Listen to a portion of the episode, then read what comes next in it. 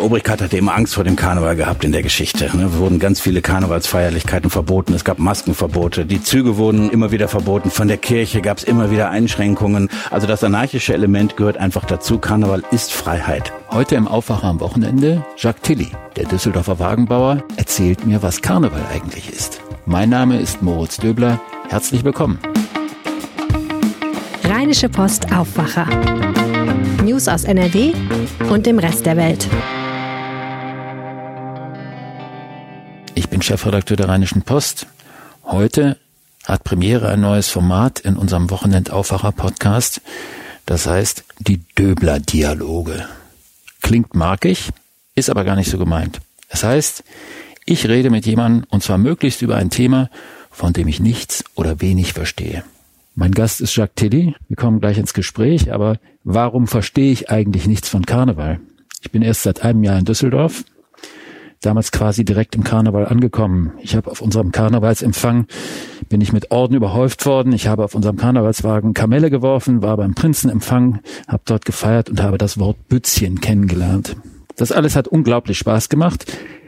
Danke Düsseldorf. Die Hingabe, die Leidenschaft haben mich wirklich begeistert. Aber ich verstehe Karneval noch nicht wirklich. Fünf Jahre Bremen, 15 Jahre Berlin, davor fast ebenso lange mit Unterbrechungen in Hamburg, aufgewachsen in Lippe. Das hat mich kein bisschen vorbereitet.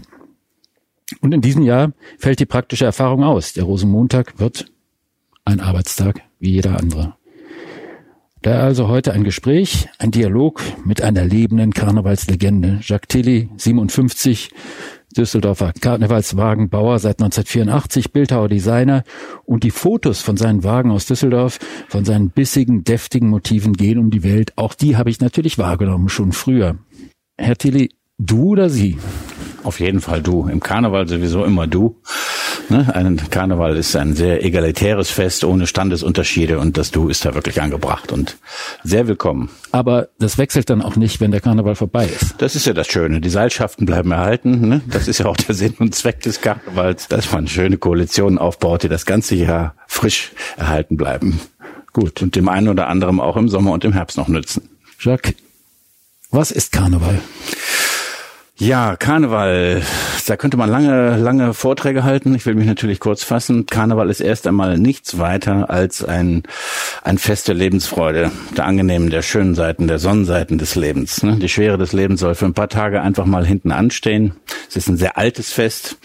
Die Wurzeln liegen in der Antike, in den äh, römischen und griechischen Feierlichkeiten aller Art die sich dann in irgendeiner Weise übers Mittelalter erhalten haben und auf der ganzen Welt, zumindest auf der ganzen Welt, die christliche Wurzeln hat gefeiert wird mhm. äh, oder gefeiert werden diese Festivitäten und ähm, das hat sich bis heute erhalten. Der Karneval hat ganz viele Formen angenommen, viele Facetten, hat ganz viele Phasen durchgemacht. Es gibt aber ein paar Grundbestandteile und ähm, Lebensfreude ist das Wichtigste. Lebensfreude ist das Wichtigste, also die Genüsse des Lebens, die das Leben eben auch zu bieten hat. Auch erotische Freiheiten zählten dazu und zählen immer noch dazu heute in einer liberalen Gesellschaft nicht mehr ganz so notwendig, aber damals war das schon ein, ein ganz wichtiger Punkt, dass in einer repressiven Gesellschaft für ein paar Tage mal die strengen Regeln, die Tabus äh, gelockert waren, beziehungsweise man war davon befreit und konnte wirklich einmal im Jahr die Sau rauslassen, um dann mit Segen der Kirche am Mittwoch natürlich das Aschekreuz auf die Stirn zu machen und dann wochenlang zu fasten.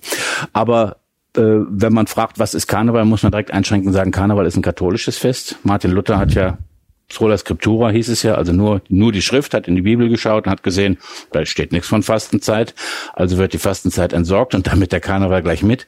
Weshalb Sie hier ein, ähm, ja, aufgrund ihrer Biografie ein, ein Karnevalsignorant gewesen sind, denn Bremen, Hamburg sind nun mal protestantisch geprägt, Berlin und ähm, Karneval ist dort nur stark, wo, wo der Katholizismus starke Tradition hat. In Italien ist er großartig, in Frankreich ist er stark, selbst in Amerika, aber nur dort, wo die Franzosen ihre Wurzeln geschlagen hatten, in New Orleans. Aber ansonsten ist Karneval wirklich etwas, was Außenstehende schwer verstehen, wenn sie nicht damit groß geworden sind. Hast du mich deswegen doch wieder gesiezt gerade? Äh, ja, wir kennen uns jetzt nicht all die Jahre. Das ist wahrscheinlich mhm. äh, einfach nur ein Reflex. Okay. Die Lebensfreude, also die Sau rauslassen, äh, das hat ja auch was Anarchistisches. Ist das ein tragendes Element des Karnevals? Also der Karneval hat ganz viele Facetten. Der hat auch ein sehr konservatives Element. Ich mhm. habe mal irgendwo diesen schönen Satz gelesen, die Deutschen haben den Karneval einbetoniert wie ihre Flussbetten. ne? Also es war mal tatsächlich ein, eine, eine, eine anarchische Eruption äh, und die Obrigkeit hatte immer Angst vor dem Karneval gehabt in der Geschichte. Ne? Es wurden ganz viele Karnevalsfeierlichkeiten verboten. Es gab Maskenverbote. Französischen Besatzer hatten Angst vor dem Karneval. Die Preußen haben den anfangs unterdrückt. Später haben sie mit ihm kollaboriert. Äh, die Züge wurden, wurden immer wieder verboten. Von der Kirche gab es immer wieder Einschränkungen, weil natürlich am Karneval Dinge getrieben werden, die nicht gerade mit dem christlichen Lebenslauf so in Einklang gebracht werden. Also das anarchische Element gehört einfach dazu. Karneval ist Freiheit, mhm. die sich die Menschen nicht haben ja verbieten lassen. Ne? Aber es gibt so ein Spannungsverhältnis, das schreibst du ja, ne? Es ja, gibt sehr genau. klare Regeln, genau. Abläufe. Es gibt auch starke Ritualisierung, ja. die ganzen Sachen mit den Orden und den ja. Uniformen. ich habe hier auf dem Tisch genau, einige liegen. Da ist von Freiheit und Anarchie natürlich nichts zu spüren. Also der Karneval ist irgendwann im 19. Jahrhundert in die Hände der Bürgerlichen gefallen. Es war eigentlich eher ein Unterschichtenphänomen, muss man sagen. Und die bürgerliche Gesellschaft im Rheinland hat dann den Karneval für sich entdeckt im 19. Jahrhundert und mhm. hat dem eigentlich die Anarchie ausge ausgetrieben, hat dem sozusagen die Zähne gezogen. Und mit, mit dem Segen der Preußen natürlich. Ne? Und so wenn ich deine Wagen richtig verstehe, dann bringst du dieses anarchistische aber wieder ein bisschen da rein. Ja, das rebellische Element, äh, also sozusagen wieder der Obrigkeit äh, zu handeln und äh, äh, das, das ist, äh, das ist tatsächlich eine, die Tradition, auf die ich mich dann gerne berufe, die eben immer noch im Karneval virulent ist und die auch im politischen Karneval immer noch deutlich wird. Also nicht nur im Zug, sondern auch in Mainz in den großen politischen Reden.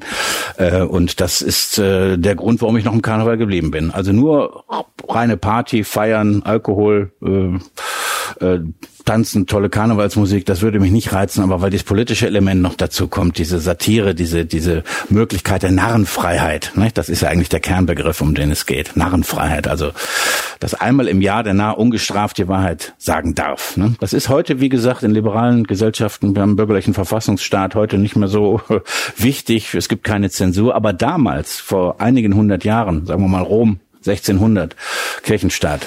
Da war das ein ganz, ganz wichtiges Element des, des Jahres, dass die Menschen einmal im Jahr wirklich frei von allen Pflichten, Normen und Zwängen waren. Das war wie ein Vulkanausbruch, könnte man sagen. Dagegen ist das, was wir heute feiern, Kindergeburtstag. Ich habe an die Archive geguckt. Ja, es gab damals also auch starke Schattenseiten. Die Menschen waren wirklich, die waren wie verrückt im Karneval. Die, es gab Morde, es gab Vergewaltigungen, in der, die Kirchen wurden geschändet. Ja, also äh, das kann man sich heute gar nicht mehr vorstellen, was das für die Menschen mhm. äh, bedeutete. Und du hast gesagt, politisch sei der Karneval auch oder auch das, was du machst.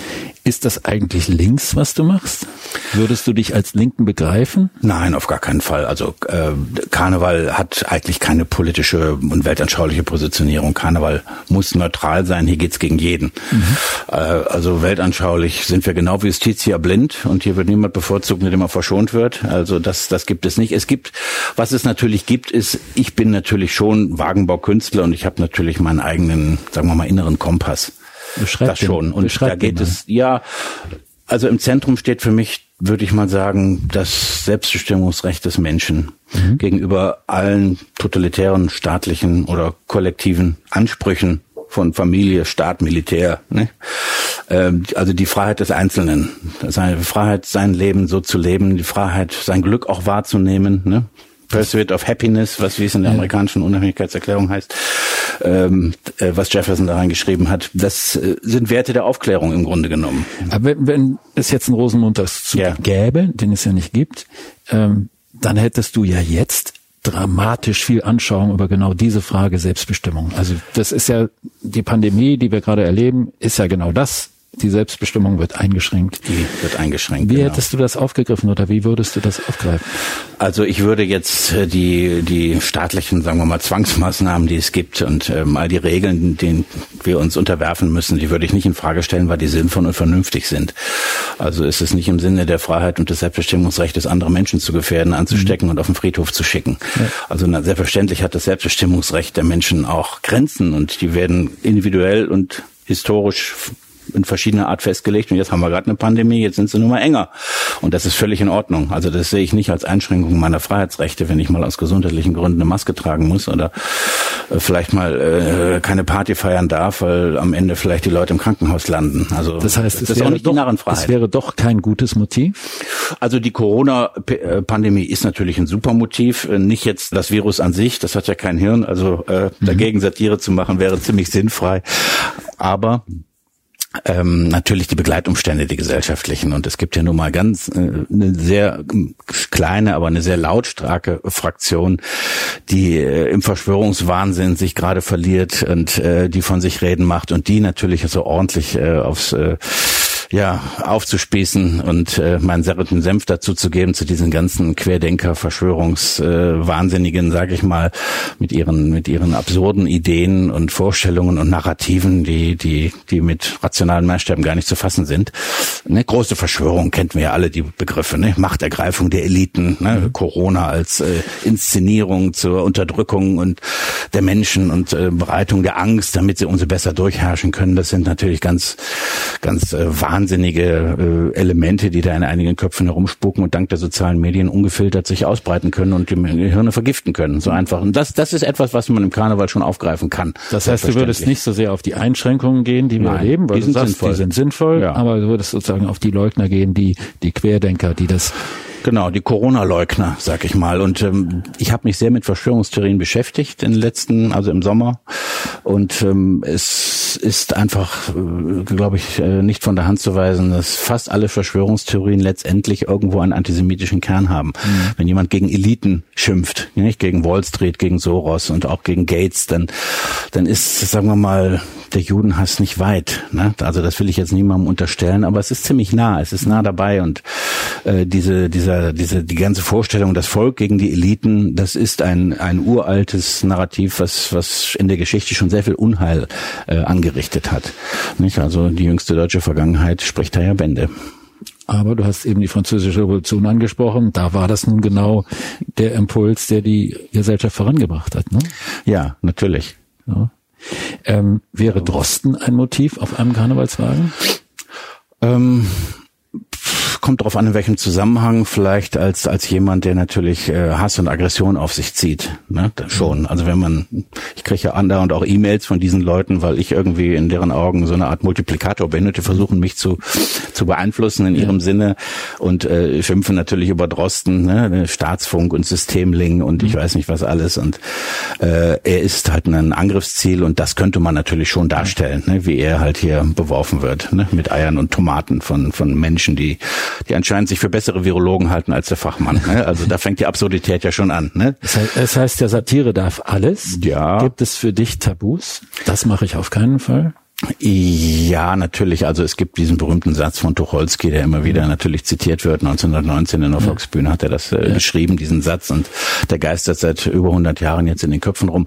Ich halte ihn für Unsinn. Satiriker okay. dürfen also nicht mehr und nicht weniger als als jeder normale Bürger auch. Ne? Die haben keine Sonderrechte und dürfen. Das ist jetzt eine strafrechtliche Eingrenzung. Ja, oder? zum Beispiel auch. Ja. Und ähm, klar gibt es natürlich gesellschaftliche Tabus und das macht Satiriker natürlich besonderen Spaß, die dann auch mal zu brechen und mhm. zu erweitern. Das ist natürlich so deren deren Rolle, mhm. ne, so als als als als Clowns der Gesellschaft. Ne, da müssen sie es machen, das ist deren Job.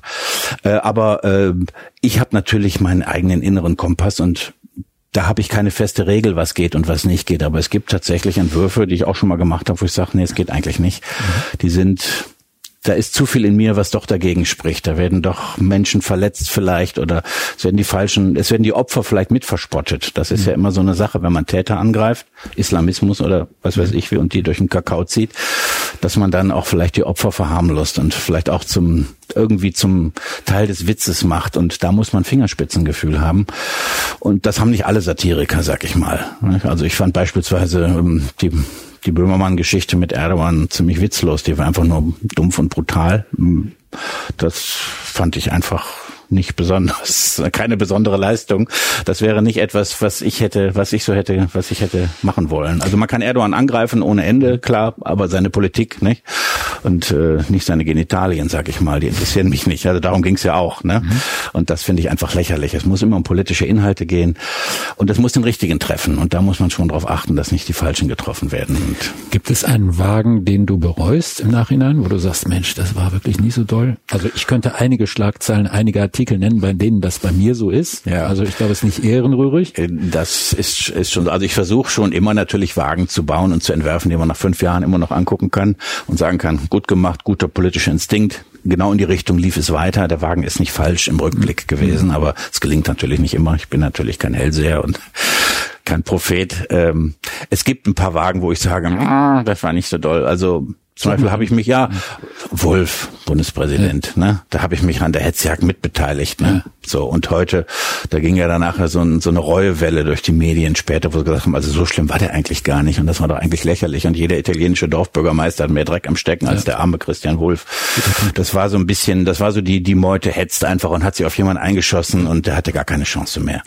Und da habe ich mich mit dran beteiligt mit dem Wagen und ähm, da hätte ich vielleicht einfach auch eher kritische Reserven haben müssen, die mhm. das vielleicht so ein bisschen abbremsen. Aber die Menschen haben Blut sehen wollen, Rosenmontag. Ne? Das war einfach, war einfach so die Stimmung. Und das war zum Beispiel so ein Wagen, wo ich sage, nee, komm, das geht, das, das muss nicht sein. Ne?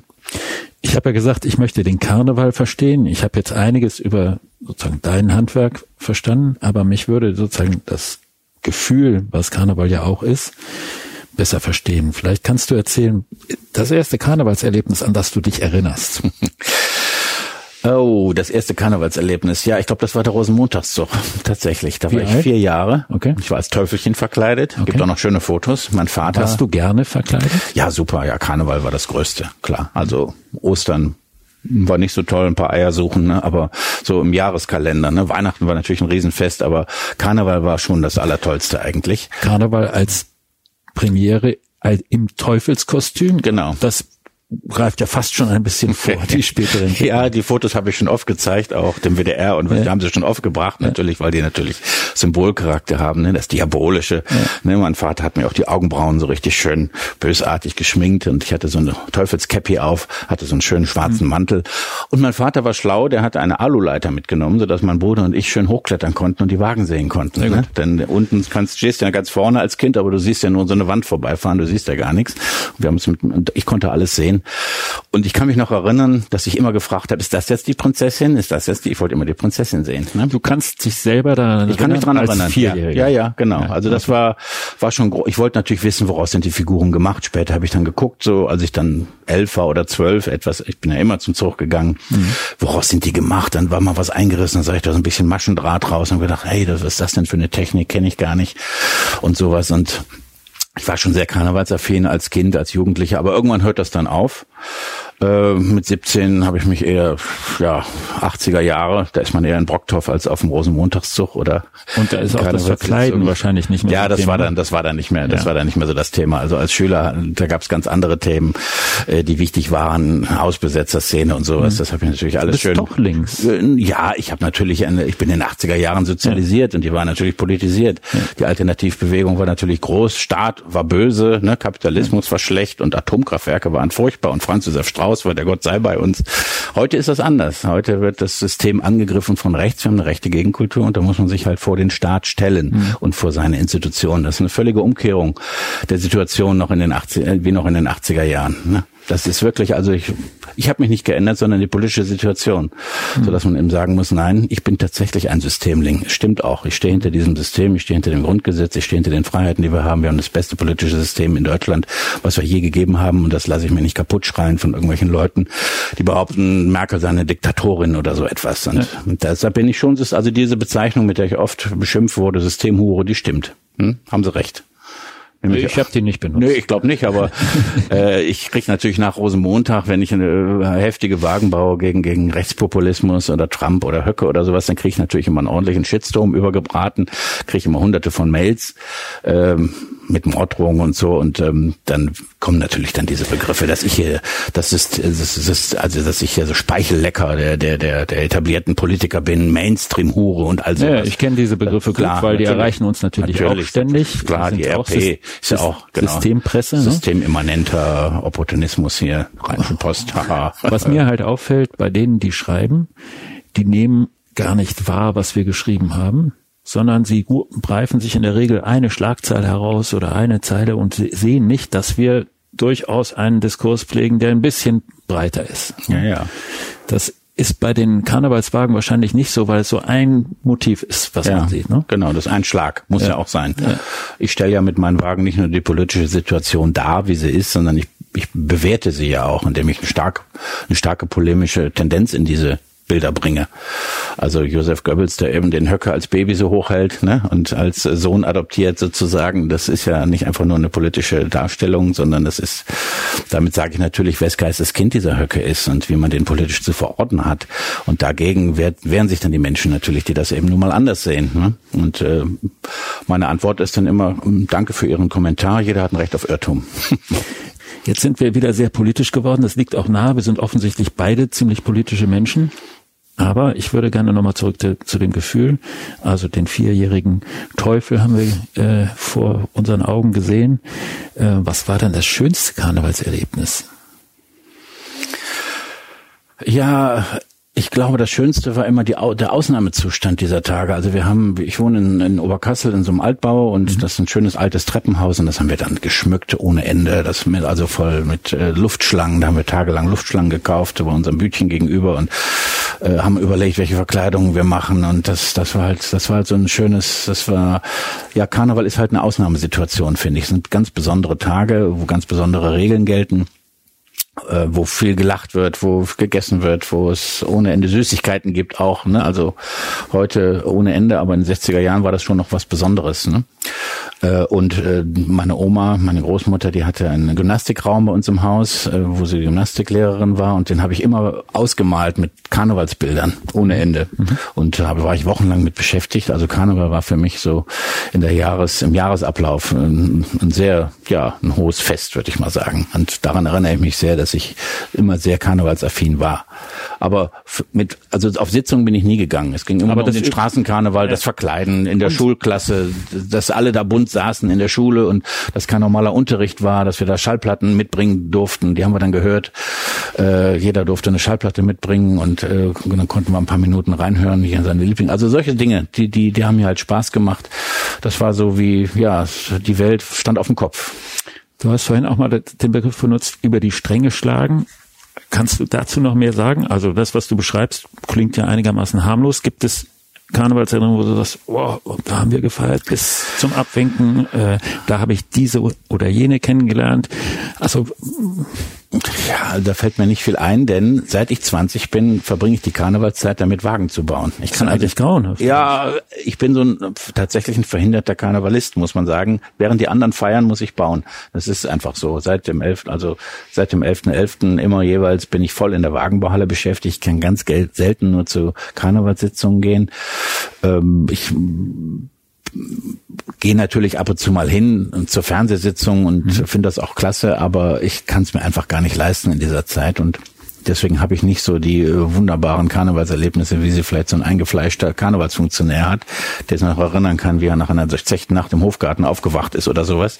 Das, das gibt's bei mir einfach nicht. Das heißt, das kommt, wenn du keine Wagen mehr baust, dann geht's mit dir als Karnevalist richtig los. Ja, das wäre schön, dass ich dann einfach den Karneval noch stärker in allen seinen Facetten wahrnehmen und genießen kann. Hast du eine Vorstellung, wann du mit dem Karnevalwagen bauen aufhörst?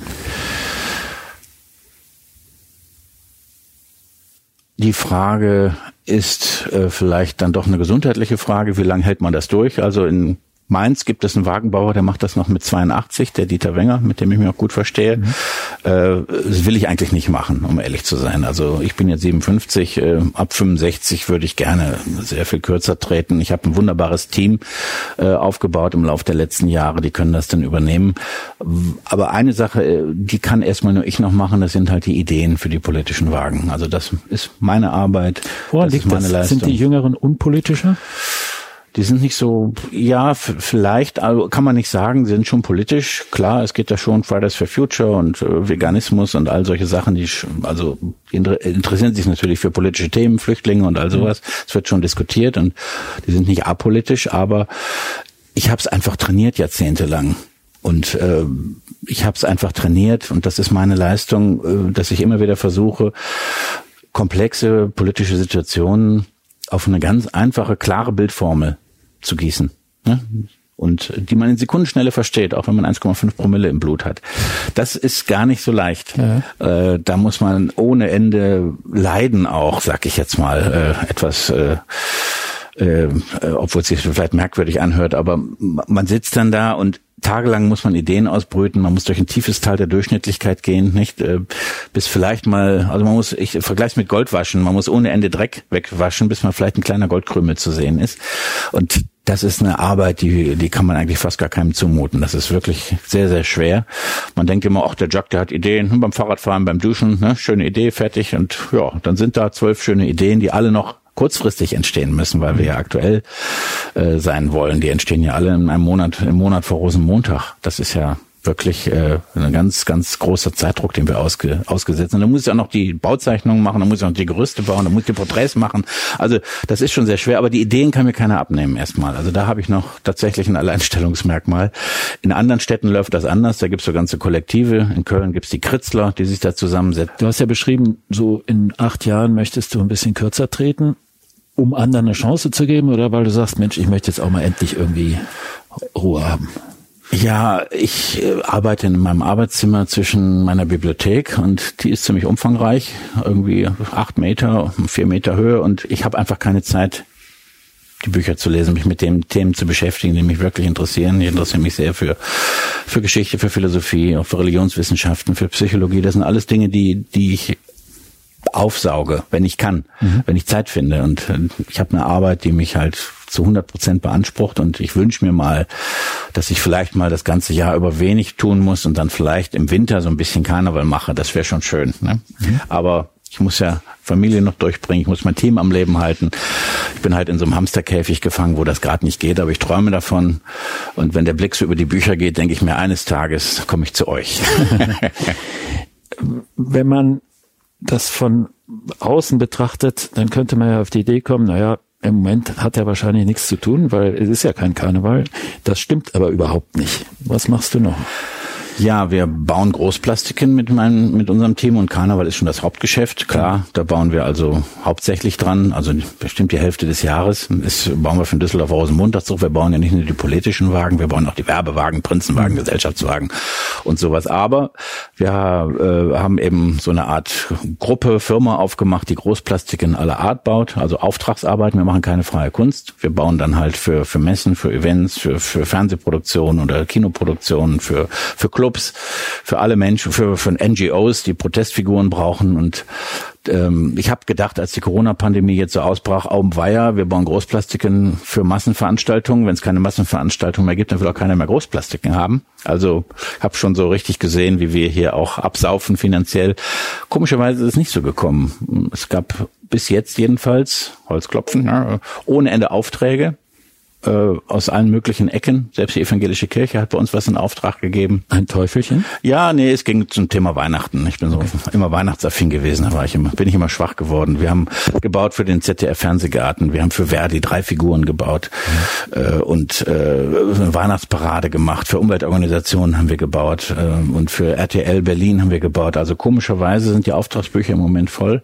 Ich wundere mich selber und ich gehöre jetzt nicht zu den Corona-Verlierern, ne, wie ganze manche andere Branchen Menschen, die von 100 auf 0 gekommen sind. Also wir kommen vielleicht so von 100 auf 70. Und damit kann man schon gut durchs Jahr kommen. Und wenn Corona eines Tages vorbei ist, wird mein Team hoffentlich vollzählig wieder äh, zusammenkommen und dann äh, hoffentlich wieder in alter Gewohnheit und Frische die Wagen für das Jahr 2022, 23 und 24 bauen. Hoffe ich mal sehr. Wir werden dann ja einen neuen Bundeskanzler oder eine neue Bundeskanzlerin haben unabhängig davon, wie du sie politisch siehst, wen hättest du am liebsten als Motiv? Ja, das äh, also politisch bestimmt nicht, aber als Kopf den Herrn Söder natürlich. Ne? Also die bayerische Presswurst, die würde ich gerne karikieren. Der wird ja jetzt auch immer älter und steigert sich wahrscheinlich in seine eigene Karikatur hinein, ne? mit seinen Schlitzaugen und seinem sehr, sage ich mal, massigen Körper und seiner fragwürdigen Frisur. Also das wäre schon eine Herausforderung. Ne? Wie damals die Karikaturisten, damals natürlich Franz Josef Strauß geliebt haben. Nicht mhm. politisch natürlich, aber als krachlederner Polterer war der natürlich äh, eine Arbeitsbeschaffungsmaßnahme für alle Leute, die im Humorbereich tätig waren, genau wie Trump natürlich. Es gibt bestimmt einige, die es bedauern. Ich aber nicht, weil ich natürlich froh bin, dass die vier Jahre Albtraum wirklich vorbei sind. Und ich habe ihn auch oft genug gebaut und äh, man kann das auch gar nicht mehr steigern. Am Ende hat ja dann die Realität jede Satire überholt. Und ich bin froh, dass das Kapitel erstmal vorbei ist. Und ich hoffe, es bleibt auch, bleibt auch vorbei. Ich sehe schon, wir werden dann im nächsten Karnevalszug in etwa einem Jahr total spannende politische anregende Fragen von dir bekommen, die Denkprozesse in Gang setzen. Darauf freue ich mich sehr und ich freue mich sehr darauf, dann auch den Karneval selbst wieder näher kennenzulernen, noch näher kennenzulernen. Ich habe zwar jetzt einiges verstanden, aber natürlich längst nicht alles. Dieser Kosmos ist noch unerschöpflich aus meiner Sicht. Und ich freue mich sehr, dass du hier warst. Vielen Dank. Ja, vielen Dank für die Einladung. Mehr Nachrichten aus NRW gibt's jederzeit auf RP Online. rp-online.de